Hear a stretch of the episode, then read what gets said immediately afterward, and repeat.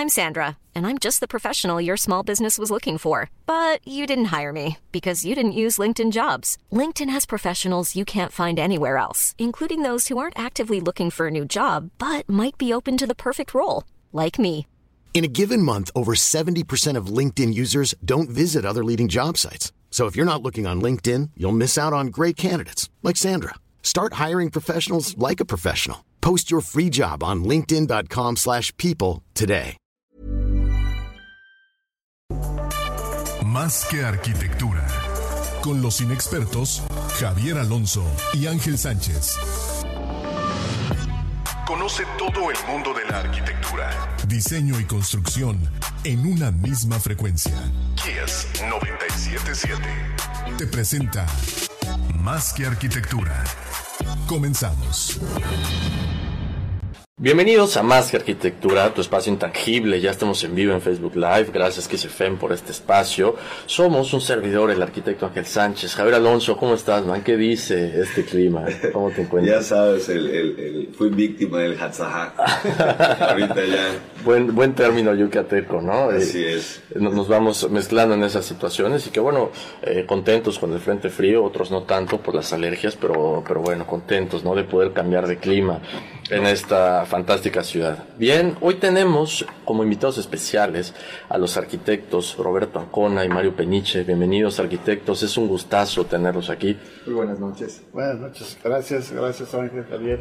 Placer estar nuevamente. Bien, y, y bueno, hoy, hoy tenemos un tema, hoy tenemos un motivo también, el, el cual se celebra, ¿no? Eh, el, el programa de hoy le hemos puesto como nombre Construyendo Arquitectura, porque bueno, eh, los arquitectos que nos visitan el día de hoy celebran 40 años de graduados de la Escuela de Arquitectura de la Universidad Autónoma del Estado. Eh, esta primer generación de arquitectura pues eh, logró diferentes situaciones para que se diera primero la escuela y bueno es lo que vamos a estar eh, desmenuzando el día de hoy no Eh, Roberto platícanos un poco cómo es esto de la primer generación generación fundadora de la escuela de arquitectura qué había en ese momento Bueno, había una inquietud muy importante de formar una nueva escuela de arquitectura que no existía en ese momento. Entonces, eh, un grupo de estudiantes eh, liderados por el arquitecto Fernando Medina se dio a la tarea de ir conjuntando eh, a, a los alumnos interesados en distintas preparatorias del Estado para constituir un grupo de 46 eh, bachilleres que queríamos abrir la escuela de arquitectura bien fue, eh, yo puedo marcar una- un momento así importante, el, el- el 14 de noviembre de 1972, cuando el presidente Luis Echeverría vino a poner la primera piedra del edificio de la torre del, del Hospital Orán, así es lo abordamos este, para pedirle la, la- la formación de la escuela. Entonces digo que no íbamos a tener solo una escuela de arquitectura, sino la mejor escuela de arquitectura del país.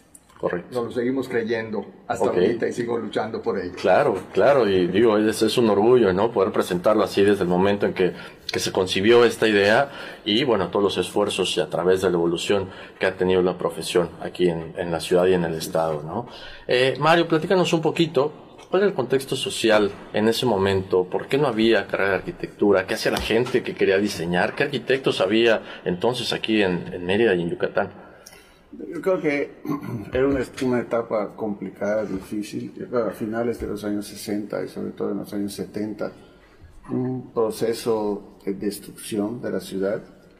Probablemente haya sido el, el- el- los- la década en la que mayor cantidad de edificios fueron demolidos. Sí, no había una conciencia clara, eh, digamos que las obras que se ejecutaban en, nuestro, en nuestra ciudad pues la ejercían los, los ingenieros, que eran los que tenían a su cargo elaborar estas, estos proyectos, más con un, con una, eh, digamos, el comercio era el que imponía los patrones, es decir, abrir los, los vanos, meter cortinas metálicas, todo este, este, esta serie de cosas. En Mérida habían alrededor de 23, 24 arquitectos. Se podían contar en ese entonces, ¿no? Totalmente.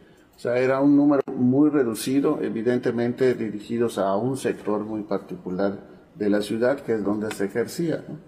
Y bueno, ¿Cuál era, ese sector? Importante mencionarlo, los arquitectos, ¿a qué se dedicaban en ese momento? sobre todo, básicamente residencias, los desarrollos nuevos que, habían, que se habían dado, como la Colonia México, la Colonia Alemana, García Jiménez, este, todos estos desarrollos en los que vemos, por ejemplo, en la Colonia México, con mucha claridad, eh, una arquitectura moderna, contemporánea, lo mismo ocurrió en la parte eh, a un costado de lo que se llama la Buenavista, la parte de la pronunciación de Montejo, en fin, había una intervención clara de pocos arquitectos, pero todo lo demás se había descuidado, particularmente el centro, que se había vuelto una, una zona comercial en la que el valor de las casas pasaba a un segundo o tercer término, lo importante era exhibir un producto, abrir, demoler, y bueno, no había una conciencia de conservación. Creo que no había llegado el momento de gentrificación. Habían habido intentos anteriores, no fructificaron. Creo que aquí un poco el, el, acierto fue que este grupo se lo creyó y se lo creyó en serio. Correcto. Como comentábamos hace un rato, eh, el hecho de crear una escuela, de fundar una escuela y de ser arquitectos. No importaba si encontrábamos el reconocimiento o no lo encontrábamos, lo importante era ser arquitectos. Había un, amor hacia esa, hacia la profesión que nos, que llevó a que este grupo pudiera fructificar en el momento dado este, este sueño. Perfecto. Empezó como un sueño. ¿Por qué creen que no había tal carrera? ¿Por qué no había carrera de arquitectura en, en, Mérida? Bueno, hay que, hay que aclarar que cuando se funda la universidad en 1922, la Universidad Autónoma del Estado, ¿no? la Universidad de Yucatán, la, Universidad Nacional del Sureste en sede de Yucatán. En la época de Carrillo Puerto se funda. Bien. Y se funda la carrera de ingeniería, que curiosamente es dirigida por el arquitecto Amáviles. Ok. Y, el secretario del arquitecto Carlos Castillo, que era la escuela de ingeniería. Bien. Pasa el tiempo y, bueno, hay una forma de, o sea, no quiere decir que todo lo que hacían los ingenieros estaba mal, ¿no? Pero sí el, el, el grueso de la, de, la, de la, producción no estaba enfocado a la, a la defensa del patrimonio. Hay que destacar la figura del arquitecto Manero Peón, que si bien no fue maestro de nosotros, nos ayudó a abrir la escuela. Entonces, estas cosas son, son, son importantes para la contextualización de la situación en ese momento.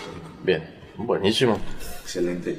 Ahora, eh, nace esta inquietud, nace este deseo de ser arquitectos, pero ahora sí que, ¿cómo nace, no? O sea, ¿qué es lo que en su momento ustedes, a qué edad empiezan a tener esta esta iniciativa en donde se, documentan de que existe la arquitectura. Si no había un Instagram para estar checando esas, esas ideas fabulosas, eh, eh, ¿de dónde nutrían esas ganas para, para eso que menciona Javier? Se forma el grupo y se empieza a trabajar esta idea de que estás, estás, hablando con el presidente, recordemos el movimiento estudiantil del 68 para el, para el 74, ¿no? son cuatro años de diferencia, no es mucho.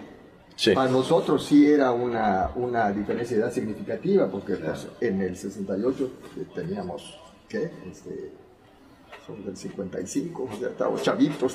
Claro, Nosotros este, empezamos en el 72 con 17 años, ¿no? ¿Qué sabes de arquitectura? Muy poco, ¿no? Pero sí la, la, la, idea de ese ofrecimiento de tener la mejor escuela de arquitectura, que tiempo después yo me di cuenta que eh, fue eh, antes de decidir la formación de la Universidad eh, Metropolitana en México, ¿no? Sí. Había la idea a nivel nacional de fundar distintas escuelas alrededor del país para desconcentrar la educación de la UNAM, pero finalmente gana el centralismo, ¿no? Se cancela la opción esta de abrir las escuelas y a nosotros pues nos dejan en el aire, ¿no? Okay. Entonces, si a nosotros nos ofrecieron entrar a, formar parte de la escuela de ingeniería, ¿no? de la facultad de ingeniería, claro. pues no aceptamos esta, esta opción y decidimos seguir de manera independiente hasta que dos años después entramos a la universidad. De manera independiente, eh, Roberto, le podemos llamar a que ustedes estudiaban por amor propio la, la arquitectura sin tener una acreditación oficial. ¿Eso? Sí, correcto. Sí, sí, sí, o sea, ahí realmente destaca, como dijo Mario, pues el apoyo de los padres de familia y el apoyo de los maestros que al principio eh, logramos pagarles unas cuantas este, quincenas, ¿no? Pero después... No se podía. ¿Y qué decía la gente? Eh, estos cuates que hacen estudiando la carrera que no existe, o sea, eh, se creó, no, había una... Se creó una asociación civil que se llamaba Instituto de Arquitectura y Urbanismo del Sureste. Para darle oficialidad al asunto. Nosotros le decíamos, o sea, se abreviaba el IAUS, sí. que es, el, digamos, el precursor de la Escuela de Arquitectura. El IAUS nos iba a dar una constancia de haber acreditado los estudios. El curso que ustedes armaron, nosotros además, estábamos convencidos. O sea, el, el, IAUS existía y para nosotros existía la formación de arquitectos. Bien. Y, bueno, de ahí arrancamos. Ahora, le decías a, Roberto hace un rato, ¿de dónde nace esto? Bueno, yo creo que hay, hay distintas motivaciones. El como grupo fue interesante, pero cada quien supongo que tuvo distintas motivaciones para estudiar arquitectura. Claro. En mi caso yo recuerdo mucho, eh, me llamaba la atención enormemente las casonas del centro, cuando pasábamos por algún portón y veías los patios interiores, los corredores, o sea, era algo que realmente te llamaba la atención y que pensaba, me gustaría poder hacer eso. Eso quiero hacer. ¿Quién hacía estos espacios? ¿no? Así es. Y después pues, tuve la, la oportunidad de, en las vacaciones, mi madre me mandaba a, a veces a la Ciudad de México con un tío que vivían en el Pedregal, estamos hablando de los años 70, finales de los 60, aquel fraccionamiento que empezaba todavía, hecho por Luis Barragán, donde estaba ya la entrada, donde está la lagartija de Matías Geritz y las casas de Max Cheto y de Artigas y yo recorría esas casas y quedaba verdaderamente fascinado con, Correcto. con lo que veía. Y decía, yo, yo quiero hacer eso. Buenísimo. Vamos a quedarnos con esa idea. Entonces, una rola, elección de los invitados el día de hoy. Esto es Imagine de John Dennon. Regresamos con más arquitectura. Oye, qué buen intro. Qué buen arranque. Nada más esto que, pues, la, la información. No se oye. Se, oye bien, sí.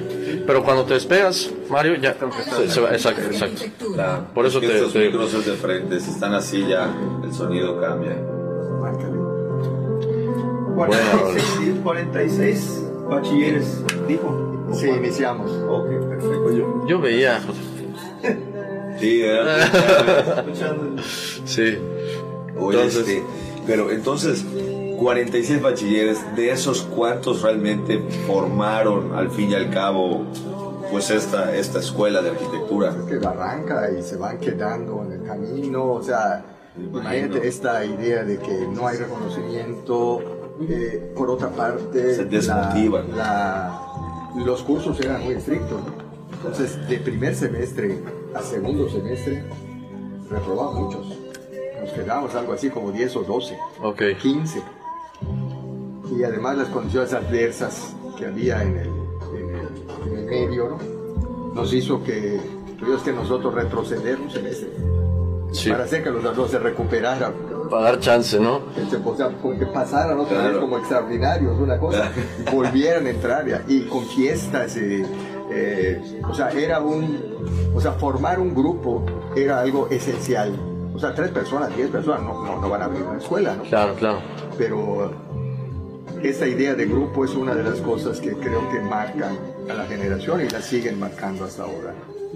Definitivamente, yo creo que de, grupo, tal vez a eso te, refieres un poco con el tema, ¿no? Digo, en muchos aspectos, pero yo creo que uno de los uno de, de tantos legados que, que, se, que, se, perciben de esta escuela de arquitectura es precisamente esa, ese acompañamiento y esa, y esa cordialidad entre, entre profesionales que se ha dado hoy el resultado de, pues de todas estas colaboraciones, de todos estos conjuntos de arquitectos que participan de manera conjunta en proyectos y aparte son muy exitosos. ¿no?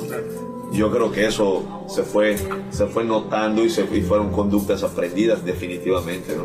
Entonces que si hubiera, hubiera sido una persona o dos personas, eh, pues tal vez hubiera tenido un impacto pequeñito, ahí igual hubiera ido bien a eso. Claro, claro pero creo que el valor de, esto es que, nace como una comunidad sólida, con un, con, cada quien tenía su, su, visión, pero con, una, con un hilo conductor bastante claro, lo cual le dio fuerza, le dio presencia en la sociedad, la sociedad que volteaba por un lado, volteaba por otro y y de, por todos lados aparecíamos ya los arquitectos, ¿no? Y creo que eso pues, le dio un valor muy, muy importante y efectivamente eh, se ha manejado ese desarrollo profesional muchas veces, no siempre, pero en muchas ocasiones en, equipo, en grupo, lo cual no es nada más la parte individual, sino la parte colectiva, también le dan valor.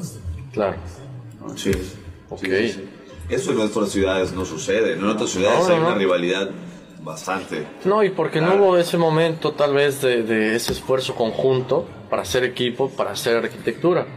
Cada quien siempre tuvo opciones por su cuenta, entonces esa necesidad de chambear unidos, pues no, no ha habido. Pero aquí sí. Ha permeado, ha permeado en generaciones jóvenes que de algún modo ven los antecedentes que existen, ven que estas generaciones se se combinan, eh, trabajan juntos, se llevan, eh, hay una amistad fuerte y bueno, esto ha permeado en las generaciones más jóvenes que tratan de seguir un poco también ese camino. Casi, casi eh, podríamos entender como que la arquitectura yucateca se fundó o, sea, o, se ha hecho en grupo, ¿no? Durante muchas generaciones. Claro. Y creo que es algo que no se debería perder, ¿no? Es, es parte del ADN de, lo que hacemos. ¿Ya?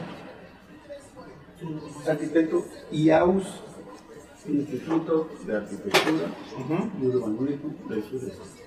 Ya, está interesante, no me sabía esa que había uno anterior, ¿no? Porque además veían la forma de hacer, hacer algo oficial que diera eh, legitimidad a todo el esfuerzo, ¿no? Entonces, parte de una asociación, parte de un tal, para poder acreditar todo el esfuerzo, si no, pues ahí, está el ejemplo, ese es el primer trabajo que hicimos de levantar los edificios alrededor de la plaza principal. Es un ejemplo muy bonito que podemos tocar ahorita en el aire, si les parece. Sí, claro. ¿cómo, ¿cómo, haces para mostrar y, hablar de problemas que no son, un problema único, es un problema de conjunto? Eso fue durante, el, el, tiempo de estudio. ¿Perdón? Eso fue mientras estudiaban. Sí, sí, sí, no, no, ese fue nuestro, nuestro trabajo de, de representación 2. Ok. Técnicas de representación, de, representación 2 en el segundo semestre fue levantar cada uno un edificio o sea, hicimos grupos para levantar distintas fachadas de la plaza principal. Está bonita esa, esa... Y ahorita les piden levantar... Eh, Levantamiento. Peón, sí, peón, peón, Contreras entre 30 y se asusta. Exacto. Y, da flojera. y ahora con tantos mecanismos y cuánta cosa. Así, eh, con, con flexómetros. segundos. No, imagínate, claro. 12 segundos y vamos de vuelta. alturas, tra, Sí, le das una foto, lo, lo, lo, escalas, ¿no? O sea... También lo hicimos con foto, hay que sí. comentar. No, es que... Bueno, algo, alguna herramienta debía de... Sí. No, pues sí, pues, pues ¿qué, qué época crees que era?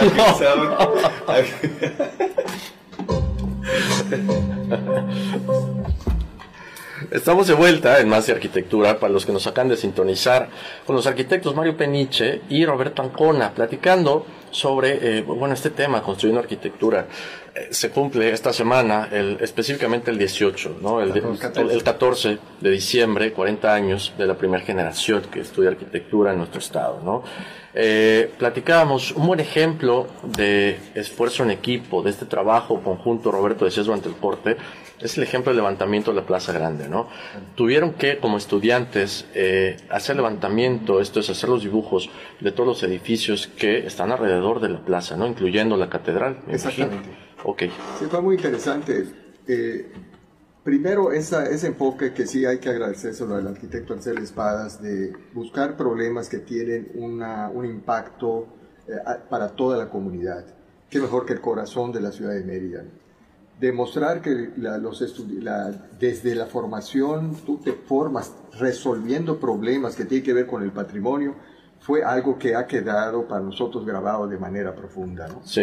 Entonces se, se, armaron grupos y se nos armamos por, por, por calles, se, consiguieron pequeños espacios. A mí, a mí me tocó trabajar, por ejemplo, en la, en la casa de Montejo, en la parte de una bodega del fondo, ¿no? Okay. Y ahí, porque nos pasamos prácticamente a, a, a, vivir allá, o sea, trabajamos todo el día para hacer los levantamientos con cinta, con, con, con escaleras, con hilos, todo muy, muy, rudimentario, ¿no? Sí. Pero eh, y los maestros estaban para enseñarte a hacer el dibujo, hacer el levantamiento y representarlo con una calidad muy, muy interesante. Me acuerdo que eh, después de hacer este proyecto de, levantar los edificios de la plaza, todo estaba con la idea de hacer un proyecto de remodelación de la, de la, de la Plaza de la Independencia, la, la, plaza principal. Sí. Y posteriormente hicimos una exposición sobre estos, de estos trabajos en los bajos del Palacio Municipal con la idea de que la población viera el, trabajo que hace el arquitecto. Correcto. A mí me da mucho gusto recordar que, me acuerdo que nuestro primer taller de arquitectura fue hacer el, el, proyecto de la exposición. Claro. A mí me pusieron cuatro en esa, en esa vez reprobé. Ok, cabe mencionar, ¿no? Es parte de la anécdota. Pero este, finalmente, porque no terminé el trabajo, pero finalmente, cuando se hizo el proyecto, el director me llama para que hiciera el mío y no solamente lo vamos a hacer, para que lo terminaras. pero tú lo vas a dirigir. Y nosotros construimos en el auditorio de la escuela, hicimos el trazo del proyecto, preparamos todo el, la exposición y la llevamos en una tarde y la armamos en el Palacio Municipal y después se la expusimos al presidente municipal en aquel entonces el Federico Granja Ricalde. Muy, muy, agradable esta, esta, esta anécdota. Y la gente pues estuvo yendo, teníamos este libro de... Entendiendo el proceso, ¿no? De, cómo se hace pues, este dibujo pues es que estos muchachos pues sí trabajan y se ve el resultado, ¿no? Está interesante la, la exposición y nosotros emocionados que la gente te empiece a reconocer el trabajo y, empieza a haber una presión social. Todavía no estábamos reconocidos todavía en la universidad en ese momento. está padrísimo porque era innovación en ese momento, ¿no? O sea, no se veía en este tipo de montajes, este tipo de exhibiciones de trabajo, sobre todo visuales, ¿no? Supongo que como ahorita son los renders o son los videos de proyecto, la gente, claro, o sea, siempre se el dibujo visual, ¿no? En este tipo de pero, también resultó que dentro de esa propuesta ampliamos la, el, proyecto hacia el diseño de la plaza principal. Bien. Y se hacía la propuesta de hacer peatonal las nueve manzanas centrales. Muchos de nosotros hicimos algunos apuntes de perspectiva, como se llamaba entonces, no renders, con los escasos conocimientos todavía que Apun El apunte de perspectiva era, era la versión más cercana a esta escena, ¿no? Que podías imaginar del edificio construido. ¿Cómo quedaría toda una esplanada de la plaza que entrar inclusive a los bajos del, a la arcada del Palacio de Gobierno, del Colón, del Ayuntamiento, sí, como una sola plataforma y que se cerrara, obviamente el comercio en ese entonces no aceptó, tampoco ahorita. Sí, ok. y sigue igual la situación, pero... en muchísimas ciudades del, del, del mundo se han vuelto peatonales, donde la gente, es, las plazas están hechas para la gente, no para los coches. Tal vez es un proceso más largo de lo que pensábamos. va a llevar más tiempo. Sí, pero hay que seguirle echando ganas, ¿no? Ya, ya se echaron los primeros 40 Vamos, vamos a seguir insistiendo. Ahora bien, eh, parte de todo este trabajo, bueno, esto es un ejemplo de durante el, tiempo de estudio. Ahora ustedes egresan de la universidad después de todo este esfuerzo, después de todo este, eh, todo este trabajo en conjunto, y viene la docencia prácticamente de manera inmediata, ¿no? Al mismo tiempo que comienza el ejercicio profesional, comienza la docencia. ¿Esto por qué? Bueno, porque eran los primeros arquitectos egresados de esta misma línea de estudio, ¿no? Claro. Sí, sí, desde 1981 entramos a, la, a, dar clases en la, en la, facultad, eh, hay un cambio de dirección, el arquitecto Medina es elegido director de la, de la escuela. Sí. Eh, Mario es el secretario administrativo, a mí me toca ser secretario académico en ese entonces. Bien. Y siempre con esta misma idea de decir, bueno, tenemos que atender los problemas de nuestra región.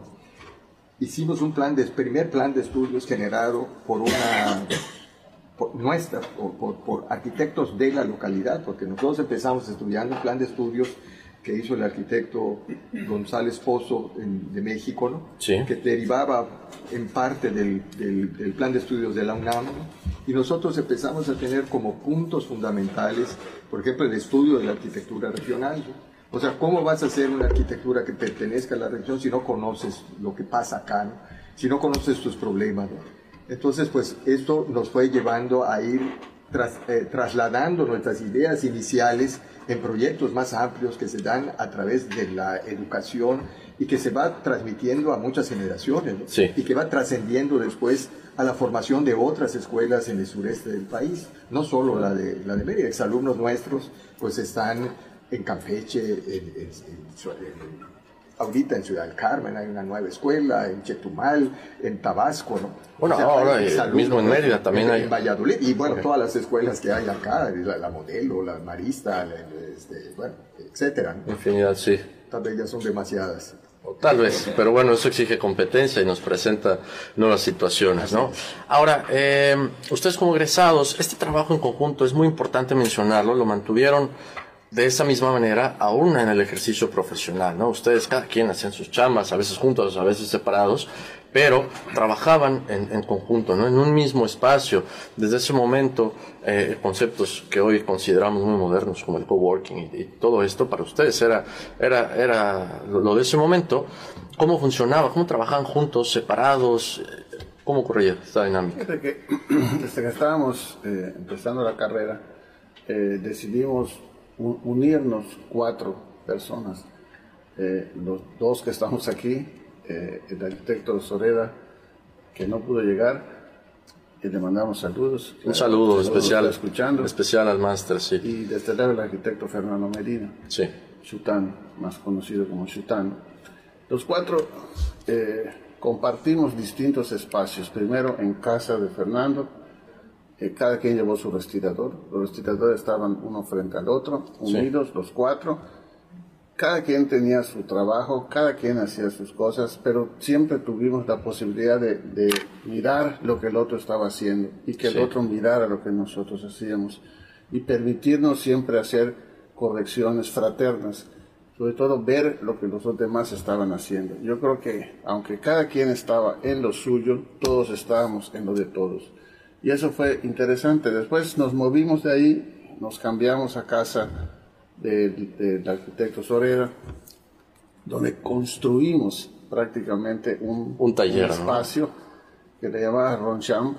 Era una, como un modelo ahí que con Chután se construyó con ferrocemento, una curva, las ventanas, los cristales, estas, estas bocas de entrada de luz que era para nosotros como una pequeña sala de juntas. Sí. Y en, lo que era la habitación de uno de sus hermanos que ya no estaba, estaban nuestros respiradores. Y entonces, eh, si teníamos un cliente, lo atendíamos en la sala de juntas, los demás participaban, todos estábamos, nunca fuimos socios, pero siempre fuimos compañeros. Y creo que eso, eh, obviamente, le dio una fuerza muy importante a, a nuestro trabajo. Ese grupo tenía un nombre que hasta hoy es histórico, que se llama La Pluma. Ok. Eh, cuando, inicialmente empezamos en casa de, de Chután, el licenciado Medina, que era director del periódico Novedades, llegaba pues muy tarde, ya que la edición se había cerrado, invariablemente acechaba la habitación. a los arquitectos chambeando, ¿no? la pluma está reunida. Sí. Bien. Nos puso la pluma. Nos hacía alguna broma, algún comentario, eh, algo en particular. Siempre de buen humor, siempre agradable, siempre motivándonos. Y bueno, ya se iba a dormir. Nosotros a esa seguíamos todavía trabajando. Ya. Y nos mantuvimos en grupo. Creo que la pluma hasta hoy, aunque uno de nuestros elementos ya no está, eh, lo recordamos siempre. con mucho cariño, ¿no? Con mucho cariño. Claro. Ahora, mencionas un, aspecto importante, Mario, eh, el tema de la crítica en conjunto a los, a los colegas. Esta crítica, desde luego, que era constructiva, ¿consideran que se ha mantenido a lo largo del tiempo o ahora la crítica ha perdido ese valor constructivo, Roberto? Yo creo es, un tema, es un tema, sí, así es. La crítica es esencial para el desarrollo de la profesión no en, no en vano la, carrera tiene la clase de teoría de la arquitectura, la, clase de crítica arquitectónica, ¿no? Es esencial establecer una comparación entre lo que es, eh, lo que es el planteamiento y lo que es el resultado. Sí. Eh, hasta dónde se llega, eh, cuáles son los aciertos, cómo poder resolver mejor los problemas. Una un gremio que no tenga crítica se estanca, absolutamente. En el caso de nosotros eran críticas despiadadas, ¿no? Fraternas, como dice Mario, pero, despiadadas, ¿no? Eso Crudas, ¿no? claro. ¿Y por qué no le haces así, no? Y esta, esta manera, eh, eh, que digamos en, en, en, el trabajo más individual eh, se genera, lo tratamos de llevar a cabo ya en la, en la, en la escuela, en la facultad, Claro. con los programas estos, con la, el fortaleci- fortalecimiento de las clases de teoría y la arquitectura, de historia y la arquitectura, también de proyectos, donde la, la crítica eh, eh, no solamente corresponde a la, a la simple eh, lo que nosotros en el ámbito yucateco es el cultivarte, que está muy bien tu proyecto, que, "Ay, qué padre, no sé qué, Champorra, sí. sino eh, destacar los puntos que son hallazgos y los puntos que todavía no lo son, ¿no? Eh, en la búsqueda de la solución de problemas más profundos. ¿no? Claro. No se trata de resolver bien solo una fachada, ¿no? que te quedó muy bien el proyecto, sino de resolver más profundamente el problema, de, de- de llegar a soluciones mucho más integrales, de avanzar en la solución de problemas de, de- de nuestro, de nuestra región. O sea, decíamos, no es el problema de defender una Y meterle un centro. trasfondo, ¿no? Es, una, es, es- es tener proyectos de mucho más alcance. Correcto. En ese sentido, por ejemplo, ahorita pues hay que hablar Vamos a de- quedarnos, Roberto, vamos a quedarnos con esa idea. Vamos a un corte, se está calentando aquí la situación. Regresamos con más que arquitectura. Que ahí Disculpa, Dato, es que sí, No, no, no, nos, no, no nos cortan. Nos cortan. No, es que José, ahí la, muchas gracias. Qué buen, qué buen tema. darle ¿eh? el uso de su gana ya es, es fundamental. Qué gusto. No, es que allá... eh, No, es. Y, no, perdamos, no perdamos el hilo, nada más ahorita que volvamos. Eh, eh, eh, En este, en este comentario último que estaba haciendo, era una persona estricta, entiendo. No, entonces él se da Durísimo cuenta, crítico. él se da cuenta de que la resolución de los problemas no se trata de resolverlos individualmente. Entonces, Sí. eh, contribuye a, a fundar el plan estratégico de Mérida, que es un plan, una, una visión de la solución de los problemas eh, regionales muy, muy interesante. Perdón, gato, ¿cuál era la de Eric Clapton? De que dijimos, pero no la metimos, entonces nomás para. Algo de Heaven. A ver, Eric. No hay Eric. Ah, sí, sí, Eric. If I saw you in heaven. Tears in Heaven. Ahí está. Tears in Heaven, es, es la muerte del hijo de Clapton. Fíjate que, bueno, cuando sigas con esto, después que termine aquí Roberto, a mí sí me gustaría comentar que ciertamente había una crítica, como dice Roberto, despiadada, está mal, no es así. Pero tampoco teníamos referentes. Ok. Era mucho de corazón entonces, la ¿no? de intuición, mucho de intuición porque, porque, no, porque los arquitectos que habían eran pocos. Eh, no, no había donde voltear a ver. Ahora tal vez resulte más fácil para las nuevas generaciones, porque puedes voltear a ver y, y ver muchas cosas, pero por otro lado en tu teléfono tienes toda la información del mundo. Sí, claro. Quieres saber qué está haciendo Gerson Andemerán, lo puedes ver ahorita. Si quieres Zaha Hadid, qué está haciendo, o sea, o qué hizo.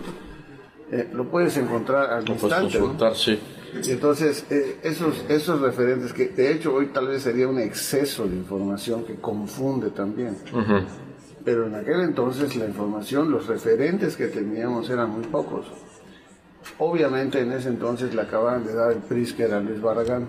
Entonces, bueno, no creo que no hubo una sola persona de mi generación que no hiciera algo parecido a Luis Claro, Barragán. para tomar Por lo menos el color, algún- los cuadritos. algo. Porque era, era el referente inmediato que teníamos. No había publicaciones, no había libros en español. Los poquitos que podías conseguir eran en inglés, en el extranjero. Revistas de arquitectura no había. Es decir, la, la información era muy, muy, muy escasa, difícil Sí. de... Entonces todo estaba basado un poco, ahora sí que en la búsqueda, en la intuición, un poco en, en ir, ir abriendo un camino de alguna manera nuevo. ¿no? Claro. Eso pues también tiene, tiene un valor del mismo, del mismo grupo. Sí. Batman. Dentro. Sí. Porque nos faltó, nos faltó, o sea, entras con el comentario completo, dices ángulo y ya. Continuamos. Arquitectura. Regresamos.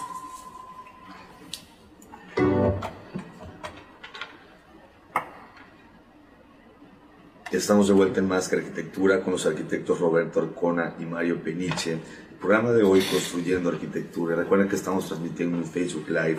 Eh, antes de seguirnos metiendo a los temas, eh, les platico, en Ángulo Arquitectónico acaban de llegar nuevos productos para desarrolladores, productos muy accesibles y con muchas características estéticas. Pueden visitar Ángulo Arquitectónico en calle 20, esquina Colonia México. Ángulo Arquitectónico. Buenísimo, man. Y bien, eh, para ir cerrando el punto, antes del, del, corte, Roberto, platicamos sobre el trasfondo, la crítica arquitectónica, ¿no? Yo creo que es bueno cerrar ese punto y también mencionar cómo está la crítica hoy en día eh, entre, entre los arquitectos en el gremio, en el diseño y en lo que se pone en la ciudad. Sí, te, comentaba esta parte de cómo la, la crítica te va haciendo eh, pensar de cómo resolver mejor los problemas la, la, solución de los problemas de, de, nuestro entorno no es un problema individual, no es un problema exclusivo de los arquitectos. ¿no?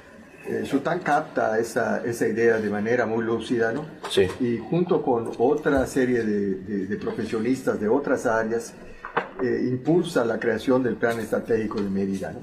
Creo que esta, esta manera de visualizar los, los problemas de la ciudad de manera multidisciplinaria, transdisciplinaria, fue una aportación muy importante para eso. Bien. O sea, la crítica no, no, no es, es, ver cómo resolver mejor un problema. Sí. Y darse cuenta que este problema para resolverse no es de la competencia exclusiva de, de una profesión. Eh, desde luego que dentro de este marco muy amplio que se abre, el campo específico del arquitecto tiene que también ser todavía más fuerte, tiene que ser cada vez más capaz tiene que tener mayor grado de integralidad, ¿no? Claro. O sea, esta, esta idea que, que, desde, de acuerdo, desde las clases que damos nosotros de, de, fundar una, o, propiciar una arquitectura regional, ¿no? O sea, que responda a las características del medio, a las características de nuestro entorno. Nuestro clima, ¿no? De nuestro clima, de nuestra historia, etcétera, ¿no? Pues siempre va haciendo esta idea de que tienes este parámetro y lo vas comparando, ¿no? Y no se trata de buscar una solución única, una solución de receta cocina. Se trata de fortalecer una serie de ideas centrales sobre las cuales se puedan buscar múltiples soluciones que enriquezcan la, solución del problema. Esta idea, eh, de algún modo, los, los avances que han habido en la profesión han hecho que la crítica sea hasta cierto punto medio autocomplacente, decir, oye, ve qué bien, o sea, la arquitectura de Yucatán gana premios por todos lados, eso no quiere decir que está re bien, oye, pues tú ganaste, tú ganaste también, los chavos están ganando. No quiere decir que todo esté bien, ¿no? Pero bueno, vamos a repasar qué es lo que está sucediendo, sin el ánimo de, de tampoco de, de denostar a alguien o que esto no se O peyorativo hacia, hacia no, yo creo que proyecto. Lo que, lo que se pretende es, es eh, como, como gremio, como, como conjunto de arquitectos, ¿no? cuáles son los, los alcances que se está teniendo, cuáles son los logros que se están obteniendo y, hasta, y en qué medida se pueden ir mejorando. Correcto. No, creo que nadie lo pudo haber puesto mejor, ¿verdad? Eh, ahora, hablan de una parte en la que los concursos y tal, ¿no? Bueno, ahora Yucatán se sale en todos lados y, concursos y, tipos de vivienda y tipos de comercio, pero esto ya tiene tiempo y esto es también resultado del buen criterio y esfuerzo que se aplicaba en ese momento. De, de hecho, les, preguntaban a ustedes, bueno, ¿qué están haciendo en Yucatán? ¿Qué está pasando por ahí, en la península, que eh, eh, al centro del país se está escuchando? Eh, eh, el esfuerzo de la arquitectura yucateca. ¿Qué pasaba? ¿Cómo, ¿Cómo lograban ustedes potencializar o llegar a esos concursos? Yo creo que se abrieron muchas puertas y como ya hemos venido comentando, creo que el valor de mucho de esto es el equipo, o sea, es la, gente. Eh, no es una persona la que, la que da una solución, sino un grupo de personas, como decía Roberto, cuando empiezas a entender el lugar donde vives, el clima, los materiales, eh, nuestra orografía, nuestro calor, nuestro sol. Es decir, empiezas a, descubrir un poquito por dónde va la cosa. Yo creo que cuando hay un entendimiento, y no es la arquitectura no es una adivinanza, no saber si le pegamos, si pegamos, sino es una respuesta a una necesidad concreta. Y en la medida que esa necesidad concreta la conozcamos, la sepamos, la entendamos, pues evidentemente la respuesta será mejor.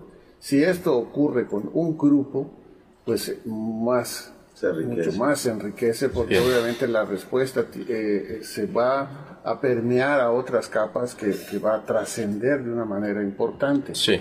Esto creo que efectivamente, como tú dices, en muchos concursos, no solo en bienales, sino en distintos, eh, distintos premios que se dan, CEMEX, etcétera, los yucatecos han tenido una participación importante. Sí. Pero sobre todo, más que la participación, ha sido reconocido el trabajo de la gente que está haciendo estas cosas. Lo cual efectivamente no es quedarnos allá, pero es una buena señal que las cosas se están haciendo bien. Va por buen va camino. por buen camino. Evidentemente los problemas surgen todos los días. Hemos comentado, ¿no? La- el- eh, actualmente esperamos que las escuelas de arquitectura puedan estarse preparando para lo que le llega a Mérida. Hace 10 años era una ciudad de dos pisos y actualmente el paisaje de la ciudad ha cambiado. Claro. Tenemos edificios de varios niveles por varias partes, lo cual son paradigmas nuevos, soluciones nuevas, que tal vez eh, tendremos que replantearnos, buscar cuál es la mejor solución, si esa es la medida que queremos o no, Claro. hacia dónde debemos de ir. ¿no? Pero bueno, definitivo no será la misma la misma solución siempre, ¿no? Esta solución, como mencionas, Mario, va cambiando con los En tiempos, se va es. actualizando y hay que entender muy bien ese concepto. Eh, Sí, por ejemplo, la casa, ¿no? La casa que es el proyecto reina o el más importante o el que más hacemos, eh, evidentemente ha cambiado. Hoy no podemos hacer una casa igual como la hacíamos hace 30 años. No porque nosotros querramos cambiarlo, sino porque la configuración de la familia ha cambiado. Sí, Y como arquitectos somos lectores de lo que ocurre en la sociedad para poder dar una respuesta a esas necesidades que hoy se plantean. Entonces, si entendemos ese el, el problema, la solución será más acertada. Buenísimo. Vamos a quedarnos con esta idea. Nos vamos a montar rolita. Eh, esto es Tears in Heaven de Eric Clapton, también selección de los invitados el día de hoy. Regresamos con ustedes después del corte. Caliente. Oye, buenísimo. Se hizo súper corto este. Sí, ¿verdad? Es que salimos el otro, estaba, estaba inspirado acá, gato. salimos tarde, entonces Música le quitamos. Arquitectura. Buena rola. Dice Elías que muchas felicidades, que muy buen programa. Nos mandan saludos de varios lugares. Nada más acá que hubo baja técnica de este lado, pero está todo aquí sin problema. ¿Quieres que haga como un live streaming aquí medio? ¿Tienes en tu face? Podemos Sí, hacer sí, sí, trucos. sí, sí. Haz trucos. Vamos a hacer acá.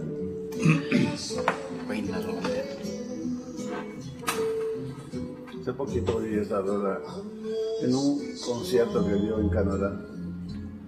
Este gallo. Una banda increíble, enorme.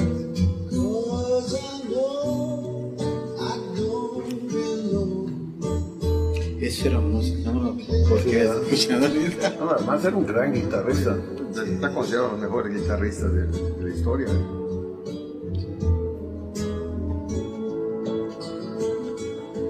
Si ahorita uno reflexiona y dice, ¿dónde están los proyectos colectivos? Ok. Está el proyecto colectivo como ese de la plaza, el proyecto que, hizo, que se hizo de las haciendas, ¿no? Ujú. O sea, ¿Dónde están ahorita escuelas muchísimo más grandes? Pero que otra vez empiezan a, a- a- perderse en, en- en- en los problemas muy, muy puntuales y van desagregando. ¿no? Claro. O sea, esta, el, el- el- el proyecto libre de las haciendas es producto de un montón de trabajos de estudiantes. No, no es un trabajo de, de- de una persona. Sí, sí, Es sí. un trabajo muy, muy grande, ¿no? Que le dio una enorme fuerza al, al- al- al proyecto. Ok. Como por- para poner, por ejemplo, o- para poner otro, otro caso, ¿no? que puede ser interesante. Y uno dice, bueno, ok, y después de esto, eh, ¿qué, qué, qué ha habido? Claro.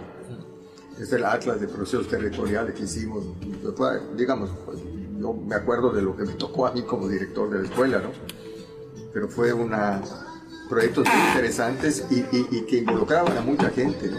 Y en el principio, a mí lo que me parecía más, más bonito, ¿no? Cuando, que era lo que, hacia donde iba tu pregunta de, o sea, ¿qué, qué te decían en México? Bueno, ¿y quién da clase allá? ¿O por qué están ¿Quién está esto? enseñando? ¿Quién está enseñando? Pues nada, era, era el mismo, era, era generar un ambiente de colaboración, de entusiasmo en los estudiantes, en los maestros, ¿no? Sí. Una, una inquietud genuina de aprender sin, este, o sea, porque estás abriendo el camino, ¿no? Claro. Esa era una cosa muy, muy interesante. Oye, a los chavos, o sea, como, llegamos al primer concurso de arquitectura, ¿no? Sí, sí. Y ya, ya los de Mérida, sí, pero Dices, Oye, ellos a quién les está dando clase en la Ciudad de. México, Cosa, ¿no? cuántos maestros habían da- dando en, en, las universidades. Claro.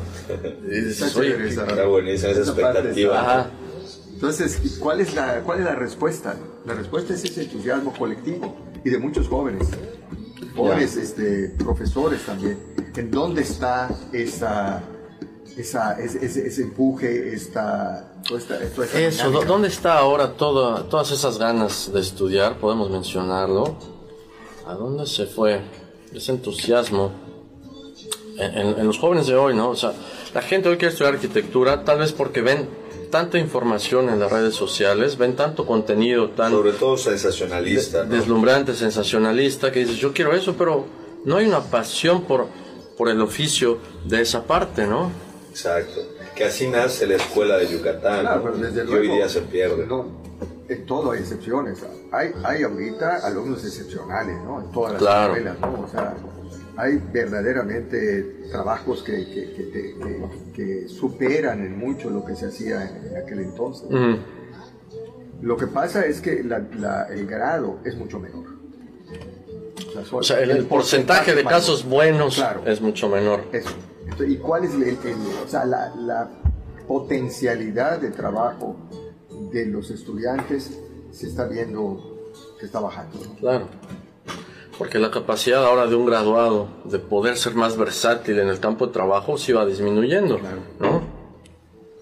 Como arquitecto. Ahora, en, en- en- en la, en la labor del arquitecto, en la época en donde ustedes estaban, digamos, saliendo de la, de la facultad y ya entrando en el campo, en el campo laboral, era un campo de acción más completo, más amplio y últimamente se ha estado segmentando o acotando o no. Sí, sí, hay. Está bueno eso. Es una buena pregunta también Bien. para meterla. Pero, pero de, de una vez, sí, hay que, hay que decirle al gato, no, no te quedes con la idea. Sí, bueno, sí, Sí, sí, sí, digo, les, Ángel Sanz está diciendo para que él... Sí, es que, es que como lo está grabando de todos modos, nuestro envío ahorita se pone de todos modos completo. Ah, ok, digo, pero ahí están, se están conectando ya. Doble, triple, todo, órale, órale. Pues ya puedo quitar. No, pero David, no, no se ve bien eso.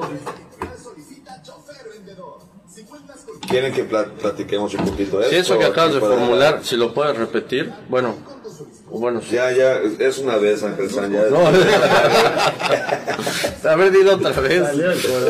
Estuvo bueno. Carlos Escalante Castro, saludos maestro, excelente programa. Sí. Saludos, Carlos. Sí, ¿no?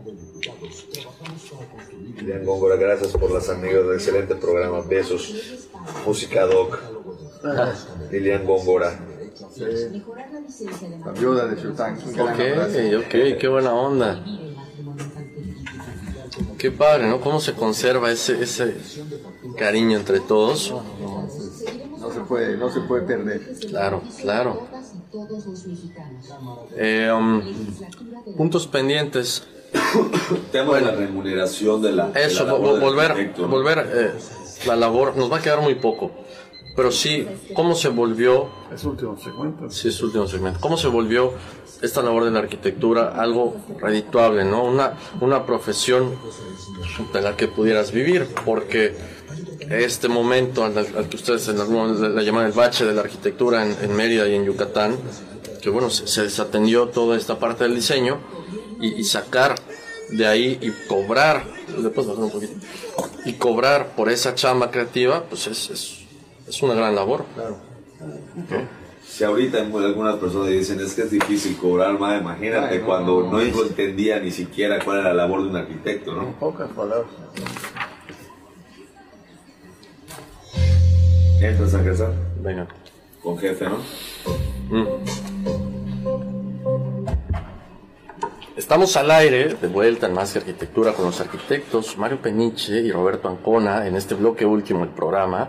Les recuerdo, Jefe Sevilla, empresa líder en el ramo de la infraestructura para la construcción, como andamiaje, drenaje pluvial y alcantarillado, el mejor del Estado y el mejor de la península, Grupo Ferretero GF Sevilla.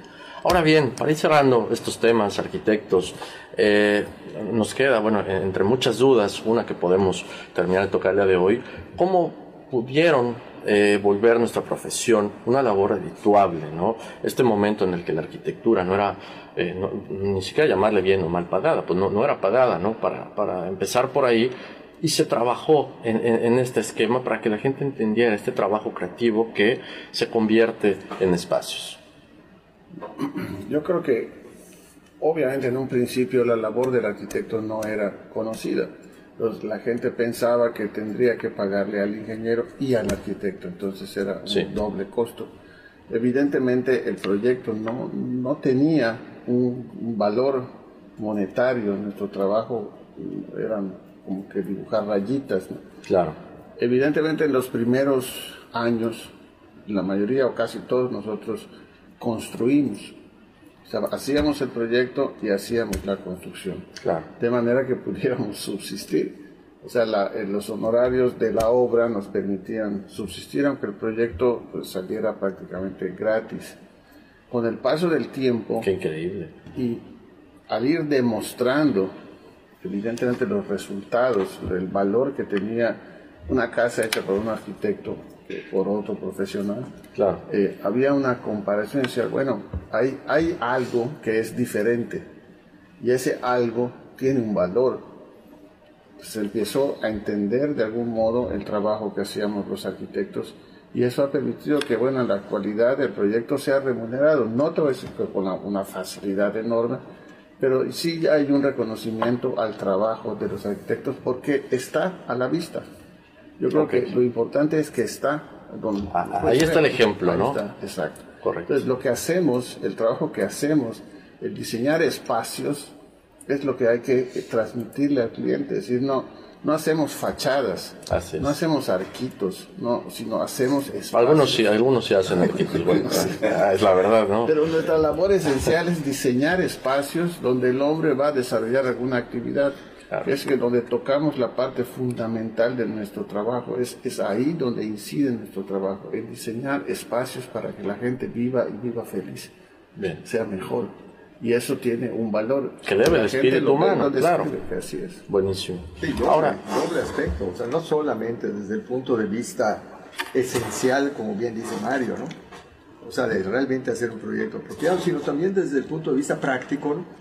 Que tener un proyecto bien hecho resulta un ahorro a la hora de la obra. Sí. O sea, no es, una, no, es un costo, es una inversión. Ok. Inviertes para que el dinero eh, que, que, estás enfocando a una obra ¿no? resulte mejor. O sea, no tenga cosas eh, improvisadas, no tenga que demolerse, no tenga que modificarse, se haga correctamente, se haga pensando en que vas a llegar al objetivo, ¿no? Claro. O sea, nosotros en la obra tenemos nuestro cuaderno con todas las perspectivas que tienen los supervisores, ¿no? Y, estamos bien, ese, este es el objetivo a seguir, claramente indicado. Aquí está la perspectiva y aquí todos van, ¿no? Mira el, gusto que me daba ver en obras de, la, de la universidad que estaban pegadas en los espacios todas las perspectivas para que los albañiles, el arroquero, el aluminero, viera a dónde, a dónde tenemos que llegar. Y eso implica una mayor eficiencia en la, en la solución de los problemas. Bien, una identificación ¿no? del trabajador con, la, con el producto final que se espera, con, con esta construcción, con la calidad, con todo es, una, es, un aspecto básico de cualquier tipo de planeación, nada más que nosotros lo ponemos en papel y esta imagen clara, ¿no? Y esa es la diferencia que nos hace.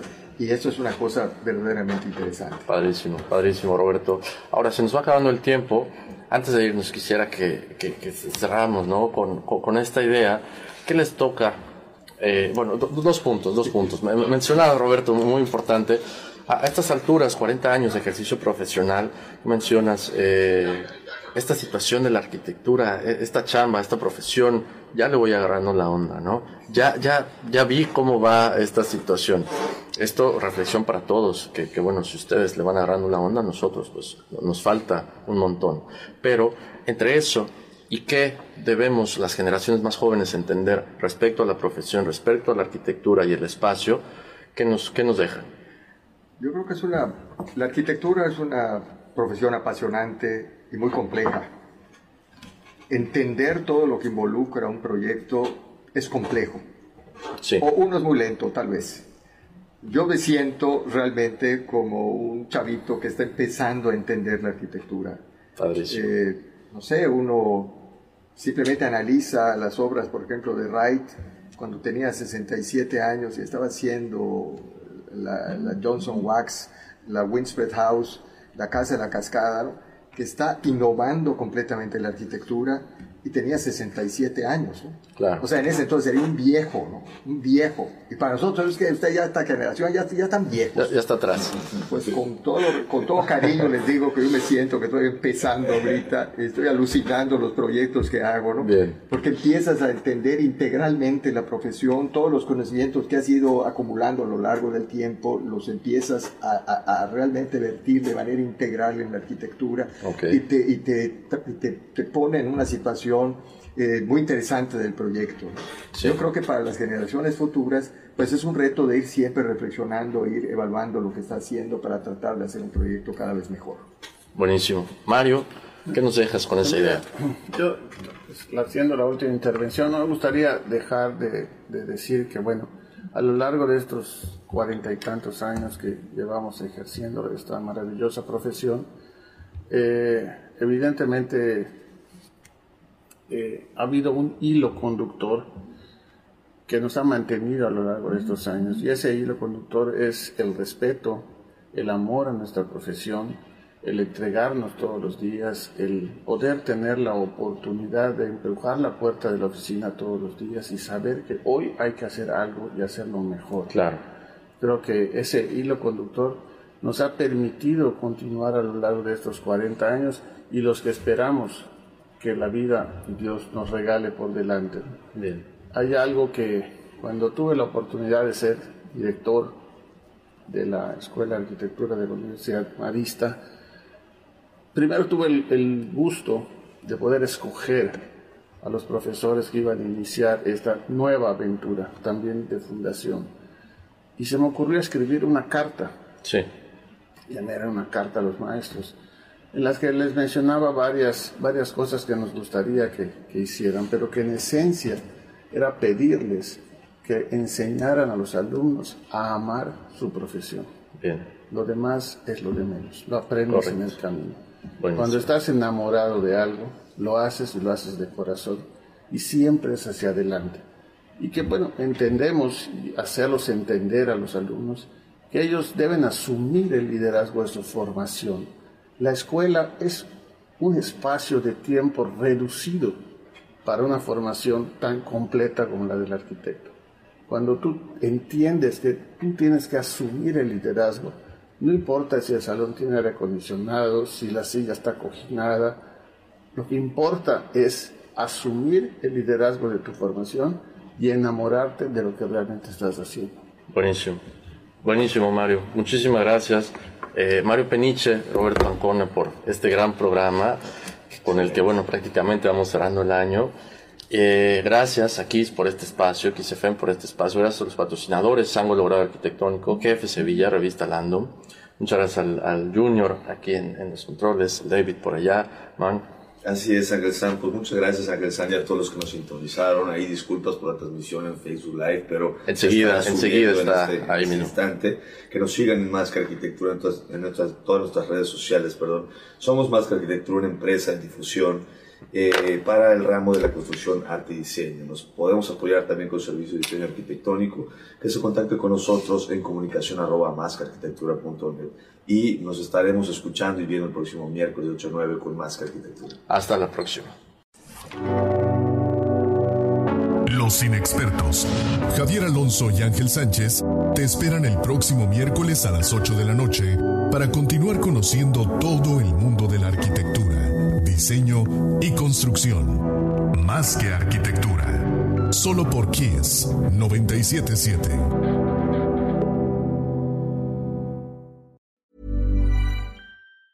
If you thought the only way to get a more defined jawline with natural looking results was through surgery, think again. Juvederm Volux XC is a non surgical injectable gel filler that improves moderate to severe loss of jawline definition and can help you achieve natural looking results with little downtime. Even better, this improved definition lasts up to one year with optimal treatment. No maintenance required. Improve jawline definition for a smooth, sculpted look with Juvederm Volux XC. For important safety information and to find a licensed specialist, visit juvederm.com. That's J U V E D E R M.com. Not for people with severe allergic reactions, allergies to lidocaine, or the proteins used in Juvederm. Common side effects include injection site redness, swelling, pain, tenderness, firmness, lumps, bumps, bruising, discoloration, or itching. There's a risk of unintentional injection into a blood vessel, which can cause vision abnormalities, blindness, stroke, temporary scabs, or scarring. Talk to a licensed specialist to find out if it's right for you.